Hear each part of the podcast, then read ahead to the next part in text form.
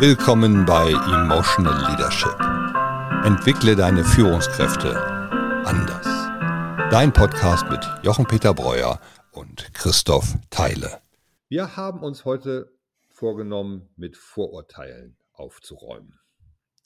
Und dieses Vorurteil ist genau der Titel unserer Folge und diese Folge heißt Emotionen nichts für Weicheier.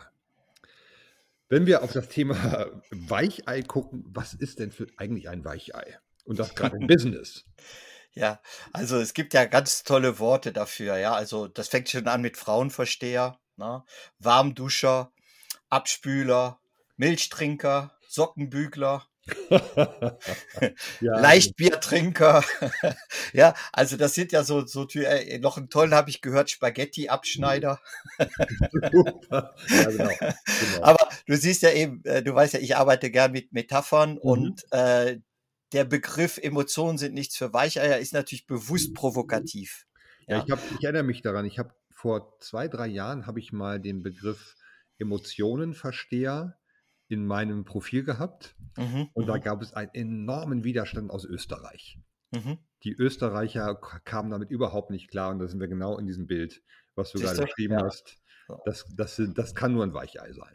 Genau, und, und äh, da liegt eine, sag mal, das Vorurteil kommt natürlich daher, dass wir, vor allen Dingen aus der Männerwelt, dass wir äh, eben gelernt haben, Männer sind hart, Männer zeigen keine Gefühle, Business ist Business. Ja. Und äh, wenn ich jetzt auf meine Karriere zurückgucke, äh, dann muss ich sagen, ich war immer ein Weichei in dem Sinne, dass ich mit Emotionen gearbeitet habe. Ja, und auch Emotionen gezeigt habe, weil ich gelernt habe, weil ich immer der Überzeugung war und die Erfahrung hat mir recht gegeben, dass wenn du den emotionalen Engpass beseitigst, dann kannst du auch die Business-Probleme lösen. Ja, und äh, so ist mir eigentlich äh, nach und nach klar geworden, dass es eine ganz wichtige Bedingung gibt, überhaupt mit Emotionen arbeiten zu können. Und das ist eben nicht die Bedingung zu sagen, also ich zeige meine Emotionen, ich lasse die Tränen fließen. Äh, ja, das wird ja alles damit verbunden, sondern die Bedingung ist eigentlich die erste, das braucht unglaublich viel Mut, mit Emotionen umzugehen okay. im Business. Ja. Und da hast du schon mal die erste Erklärung, warum ich sage, es ist nichts für Weicheier, nämlich die Entscheidung überhaupt mit Emotionen zu arbeiten, den emotionalen Engpass zu suchen und anzusprechen oder wie man auch mit einer Metapher sehr schön sagt, die heißen Kartoffeln mhm. äh, anfassen.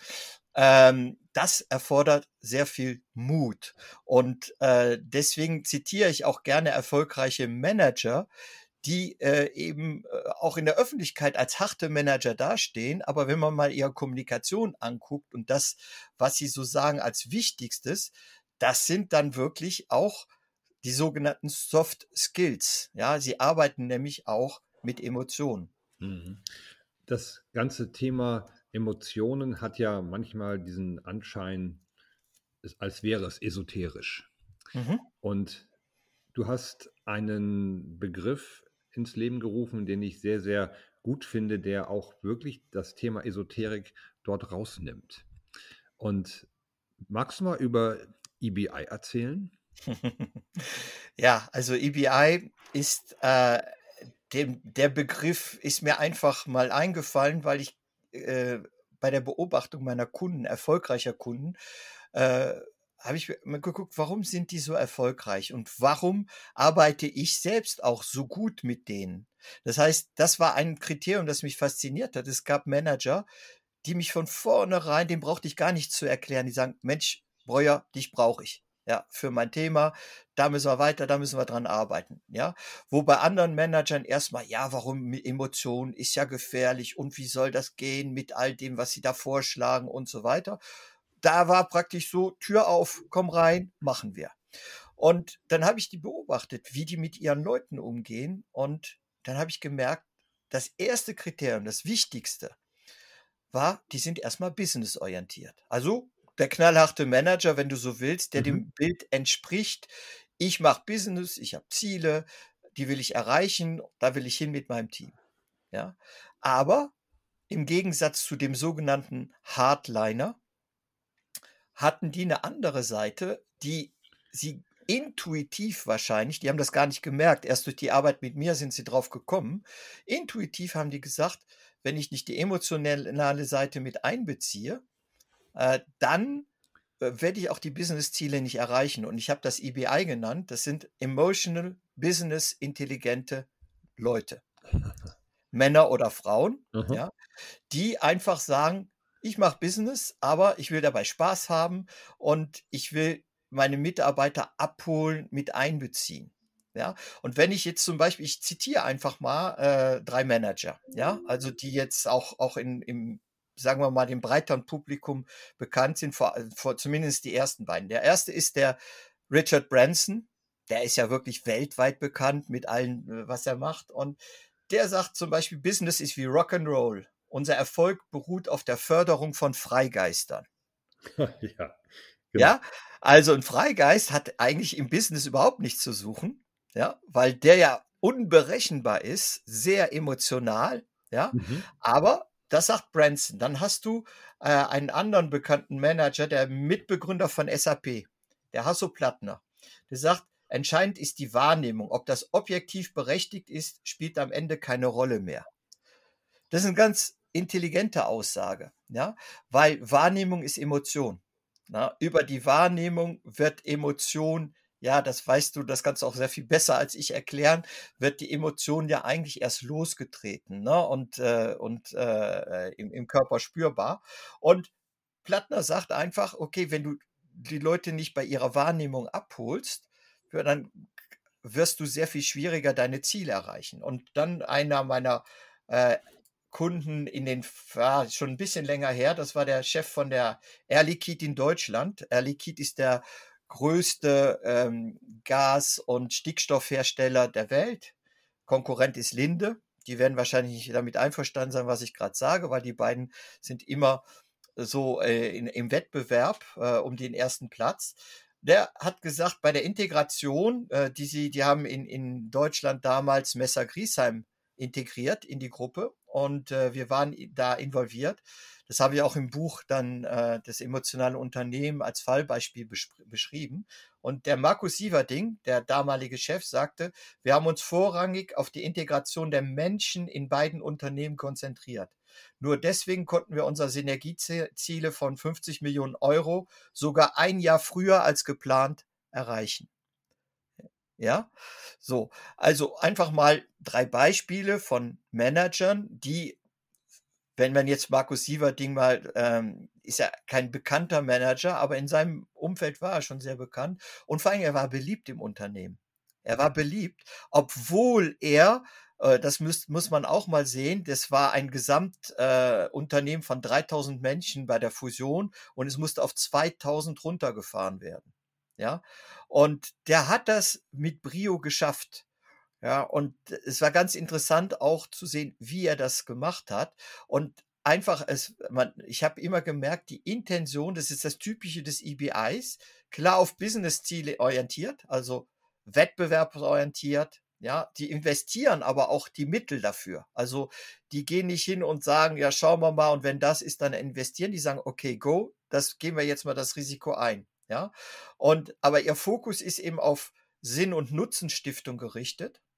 Ja, die wollen nicht nur finanzielle Ziele erreichen, sondern stellen ihr Wirken in den Zusammenhang mit dem Nutzen für Kunden und Umwelt. Ist ja ganz aktuell. Ja, und äh, dann als drittes, sie nutzen die Emotionen als Ressource. Ja, sie scheuen sich nicht, emotionale Themen anzupacken. Sie wecken Engagement und Leidenschaft bei ihren Mitarbeitern. Ja, und zwar, wie machen sie das? Indem sie selbst Emotionen zeigen. Die sagen nicht zu den Leuten, ich bin euer Chef, ich muss so und so sein, äh, zeigt ihr die Emotionen, sondern die machen das selbst. Ja, sie, they walk the talk, wie man so schön sagt. Ja, und vor allen Dingen, sie können Kritik und Unsicherheit aushalten. Und das ist ja in der heutigen Zeit ganz wichtig. Oh ja. Vielleicht gucken wir mal auf Branson, das erste, was du gerade gesagt hast. Freigeist. Das Thema Freigeist ist heute ja, ich glaube, ziemlich salonfähig geworden. Gut, wir haben sofort Steve Jobs im Kopf, ne? klarer, klarer Freigeist, der mhm. Unfassbares auf die Beine gestellt hat. Und das ganze Thema Kreativität oder wir gucken auch Unternehmen wie Google, da wirst du das Thema mittlerweile immer finden, sagen, genau das ist das, was wir wollen. Mhm. Wenn wir auf die Emotionen gucken, Emotionen des Erstaunens, Kinderaugen-Emotion steckt dort dahinter, dass ich immer dabei bin und immer neugierig bleibe, interessiert bleibe und die alten, ausgetretenen Pfade verlasse und dieses Bewahrende geht einfach verloren. Ne? Mhm. Und mhm. deswegen, da bin ich, glaube ich, wenn wir auf die heutige Zeit gucken, so weit sage, da ist verstanden, dass das gut ist. Die meisten wissen vielleicht nicht, dass es eine Emotion ist. So, und würden vielleicht Kreativität nicht mit Emotionen erstmal vergleichen. Und dieser Begriff EBI ist für mich eine ganz tolle Erweiterung, weil wir kennen natürlich den Begriff emotionale Intelligenz. In einer früheren Podcast-Folge haben wir darüber auch schon gesprochen, wo wir gesagt haben, ein gutes Konzept, aber es wird dort über negative und positive Emotionen gesprochen und deswegen differenzieren wir uns ein bisschen davon, weil wir sagen, es gibt keine negativen Emotionen, sondern Emotionen sind immer da und zeigen uns, dass ein Bedürfnis gerade erfüllt oder nicht erfüllt ist und deswegen kommen sie hoch. Genau. Und das, was du auch beschrieben hast, das Thema Ressourcen nutzen, Emotionen zeigen, da kommt natürlich eine echte Energie hoch. Und es ist so schön, ich kann Umsetzung denken den ganzen Tag. Das Gehirn kann sich das wunderbar alles ausdenken, wie es wäre, wenn ich etwas tun würde, wie mhm. das aussehen könnte, aber es kann nicht tun. Das Gehirn kann nicht tun. Und um etwas wirklich zu tun, brauchen wir Emotionen. Und deswegen ist, glaube ich, dieser neue Zugang zu sagen, emotionale Business-Intelligenz, ein wirklich ein Begriff, der viel stärker in die Köpfe der Menschen jetzt hinein darf, dass wir sagen, Emotionen und Business lässt sich wirklich verbinden.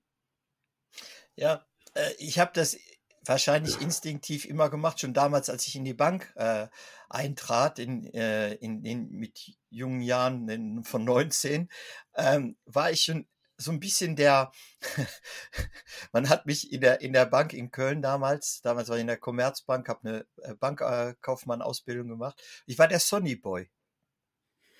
Warum? Weil ich immer lachte. Und dann sagte man mir in diesem Banker-Umfeld, Herr Breuer, Banker ist ein seriöses, ein seriöser Beruf. Und das fand ich schon irgendwie, das habe ich nicht verste verstehen können, weil ich gesagt habe, was hat Seriosität mit Lachen zu tun?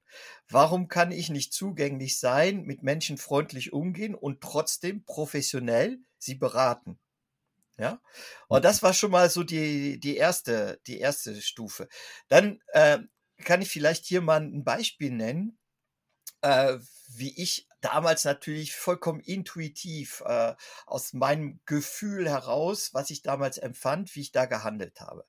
Ähm, die Story geht so. Ich war nach der Ausbildung hatte ich das Glück, in die heiligen Hallen damals der Bank zu kommen, nämlich in die Kreditabteilung. Kreditabteilung in der Bank äh, sind, ist eine Abteilung, die Kredite äh, genehmigt. Ja, nehmen wir mhm. mal an, die haben 20.000 Euro als äh, Kreditlimit, dann müssen sie darüber das in die Kreditabteilung geben. Und dann hat man gesagt, so Breuer, du guckst dir an, ob das stimmt, können wir das genehmigen. Und äh, wenn da irgendwas fehlt, dann haust du rein mit einem Votum und sagst den Leuten so und so, das und das fehlt. So, so habe ich das gelernt. Dann habe ich ziemlich hart dann auch äh, Dinge moniert, die fehlten in dem Kreditantrag. Und ähm, dann kriegte ich natürlich Zoff von den Zweigstellenleitern und die beschwerten sich bei meinem Chef. Und die haben gesagt, hören Sie mal, äh, den Breuer, den habe ich vor vier, vier Monaten noch ausgebildet und jetzt sagt er mir, ich soll einen Kredit machen oder nicht. Ja? Und äh, so ging das dann in eine verhärtete Situation hinein. Ja, und die versuchten immer mehr mir Dinge unterzujubeln und ich, das ist die typische toxische Spirale. Ich wusste, der will mir wieder was unterjubeln, also habe ich immer nur nach Fehlern gesucht. Und irgendwann habe ich gesagt, okay, das reicht jetzt, habe mir einen Tag freigenommen und bin zu den Zweigstellenleitern gegangen.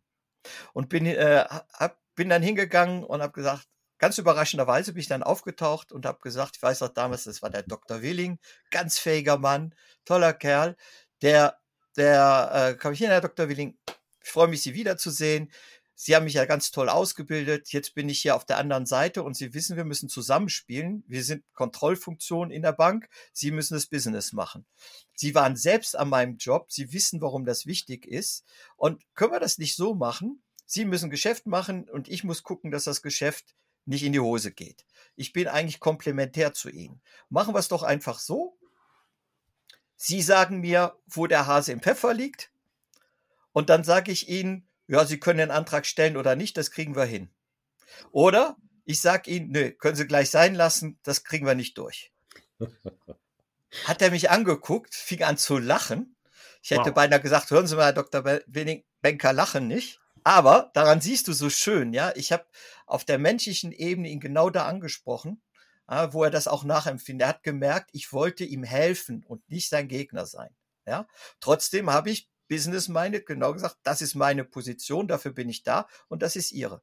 Um es kurz zu machen, äh, ich habe das mit vier Zweigstellen gemacht. Mit dreien haben wir super Geschäfte gemacht die nächsten zwei Jahre. Es wurde viel leichter. Ja, mhm. wir sind befreundet gewesen und haben tolle Geschäfte gemacht. Der vierte hat nicht mitgemacht. Die Zweigstelle ist pleite gegangen, wurde geschlossen. So. Warum erzähle ich diese Geschichte? Es geht einfach darum zu sagen, äh, auch damals schon intuitiv bin ich hingegangen und habe gesagt, da ist eine Emotion dahinter. Also du kannst den Sachkonflikt nicht lösen, wenn du die Emotion nicht ansprichst. Ja? Und wenn ein Mensch jetzt, der da steht, der wird gemessen daran, ob er Geschäfte macht oder nicht, dann versucht er alles, um dieses Geschäft zu machen. Das ist ganz menschlich. Ne?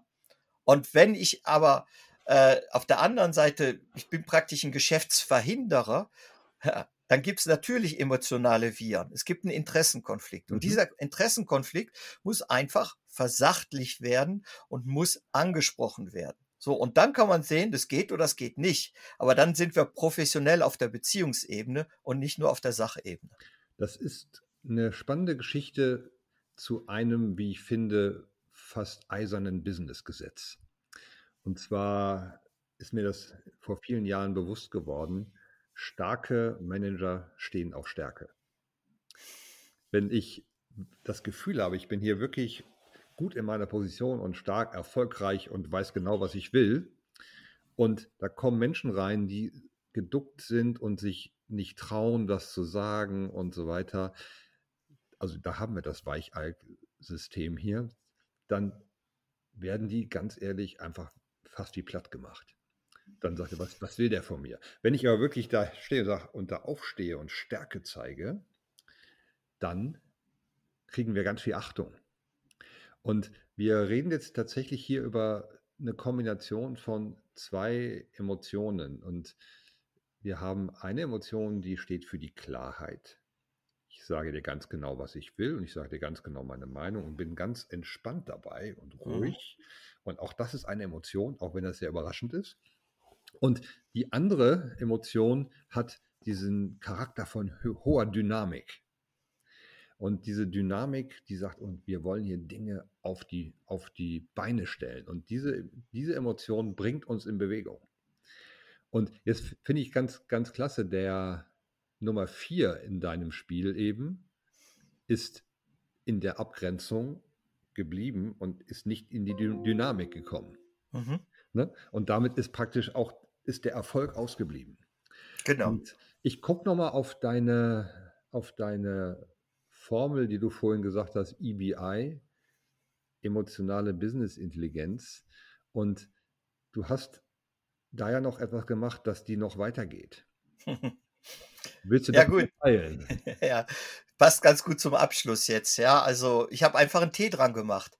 Also EBIs machen EBIT. Und es geht ja in der Businesswelt immer um EBIT.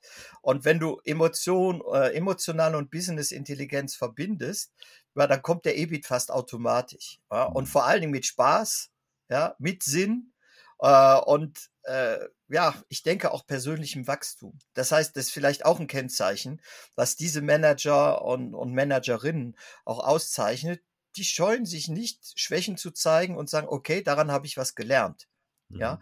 und das ist äh, aus meiner Sicht eben der Sinn des EBIs oder warum wir diese Art des Managements heute fördern sollten, weil das Grundproblem ist ja, dass es gibt immer die für Softwares und die gegen Softfacts, ne? also mhm. die Weicheier sozusagen und die Hardliner. Ja, ne? genau. Und deswegen einfach mal ganz klar zu sagen, wenn du Emotionen mit einbeziehst in deine Businessleben, in dein persönliches Leben, dein Businessleben, dann bist du kein Weichei, sondern im Gegenteil, dann hast du sehr viel Mut und du brauchst auch diesen Mut, weil du dich verletzlich machen kannst und verletzbar zeigen kannst.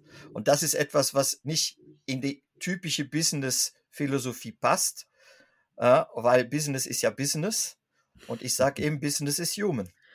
Und ich korrigiere das mal, ich sage, das passt, hat bis jetzt nicht gepasst wird aber in Zukunft passen. Und ich bleibe nochmal auf dem Thema EBI macht EBIT. Dieses kleine T am Ende ist tatsächlich sehr, sehr klug gewählt. Die Doppelbedeutung mit EBIT ist uns natürlich allen klar, aber wenn wir mal auf die Emotionen gucken und die sieben Basisemotionen, eine der sieben Basisemotionen ist der Zorn. Und vom Wortstamm kommt es aus dem Begriff Torn. 9. Jahrhundert ist es das erste Mal aufgekommen und das ist der Stachel. Hm. Und die, diese Energie, die dahinter steht, ist wirklich dieses, diese Dynamik zu entwickeln. Deswegen heute ist halt der Begriff natürlich Zorn geworden. Und diese, diese Emotion des Zorns ist die, die uns in Bewegung bringt. Und wenn ich nun sage, ich bin emotional business intelligent, das heißt, ich durchschaue die Dinge und habe auch diese Kreativität in mir und die Wachsamkeit und die Klarheit und paare sie dann mit Umsetzungsenergie und Dynamik, dann kommt genau das, was du beschrieben hast. Erfolg. Ich, ich nutze die Ressourcen, die ich habe. Ich weiß, wer in meinem Team ist und ich bin aber auch da und übernehme Verantwortung, denn das steckt einfach dahinter. Verantwortung für mich und für die anderen übernehmen, um sie mitzuziehen und nach vorne zu treiben. Und das erwarten wir auch von einer Führungskraft in dieser Position. Richtung geben, nach vorne gehen, da sein und mit dieser Energie zu zeigen und damit auch die Emotion zu zeigen, dass wir hier auf einem unfassbar erfolgreichen Weg kommen. Ja, vielleicht äh, passt dann zum Schluss dieses, dieser Folge äh, auch zu sagen, dass ja gerade die Ressource Emotion gratis ist. Nenn mir mal eine Ressource, die nichts kostet. Ja, genau. ja, und ich denke, das passt doch sehr gut, einfach mal, um Menschen zu animieren und dazu zu sagen, wie wäre es denn, wenn ich mich mal ein bisschen mehr mit Emotionen, mit meinen eigenen und den meiner Mitmenschen befasse? Ein wunderschönes Schlusswort, lieber Jochen. Vielen Dank für diese Folge und ich hoffe, wir haben aufgeräumt mit dem Vorurteil, dass Emotionen et etwas für Weicheier ist, sondern genau andersrum. Der, der sich traut und mutig ist, der zeigt Emotionen in bewusster Form und macht damit erfolgreiches Business.